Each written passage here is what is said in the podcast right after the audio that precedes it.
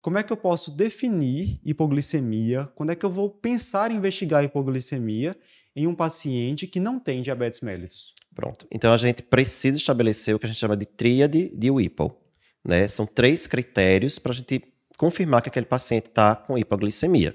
Então ele precisa ter ali um, sintomas de hipoglicemia, né? Que aí pode ser sintomas neuroadrenérgicos e neuroglicopênicos, geralmente a associação dos dois é, uma glicemia abaixo de 54 e a remissão, a resolução dos sintomas quando ele se alimenta. Boa. Né? Então, essa, é, essa pergunta tem sempre que fazer parte da anamnese. Né? Você, na hora que se alimenta, melhora dos seus sintomas.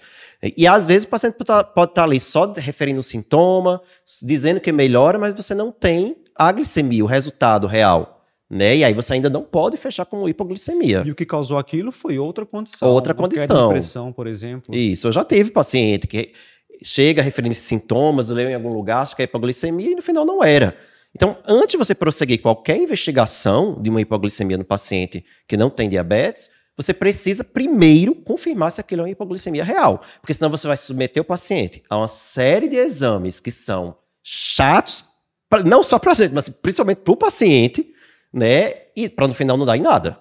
A gente tem que pensar muito bem antes de desencadear uma investigação de hipoglicemia Sim, não diabético. Muito, muito. E é só para o pessoal entender: sintoma neuroglicopênico e neuroadrenérgico. Então, relacionado ao sistema nervoso autônomo. Né? Isso. Né? Simpático e parasimpático. Palpitações, tremores, fome, sudorese, são Isso. os clássicos.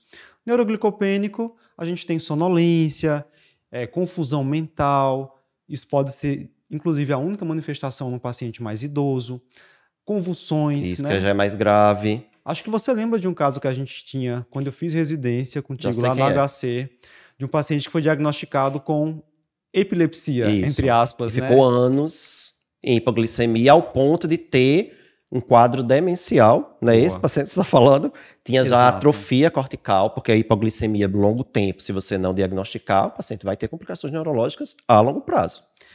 Era um paciente, pessoal, que dava entrada na emergência várias vezes por convulsões. O pessoal não verificava a glicemia capilar, não sabia que era por hipoglicemia, e ele começou, inclusive, anticonvulsivante. Eu acho que ele usava fenobarbital, se não me engano.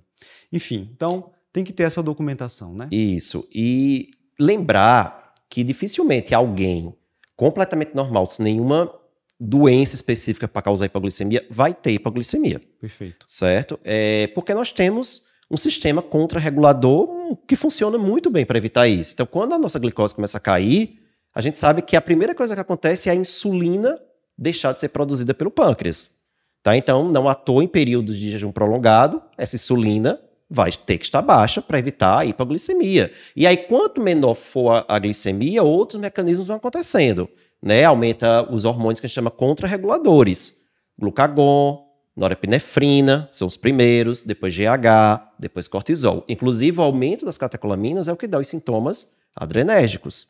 Então, a gente tem que lembrar que temos mecanismos de defesa.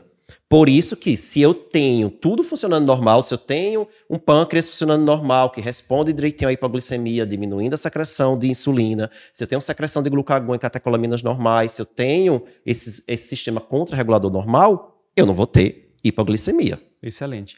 E lembrar desse ponto de corte que você colocou, né? 54, algumas referências Isso. 55. Então, se você chegar hoje no consultório, um paciente com uma glicemia de jejum 66, como chega às vezes preocupado? É, tranquilizar. Tá tudo bem, né? Tá tudo bem. Não há indicação de investigação. Não.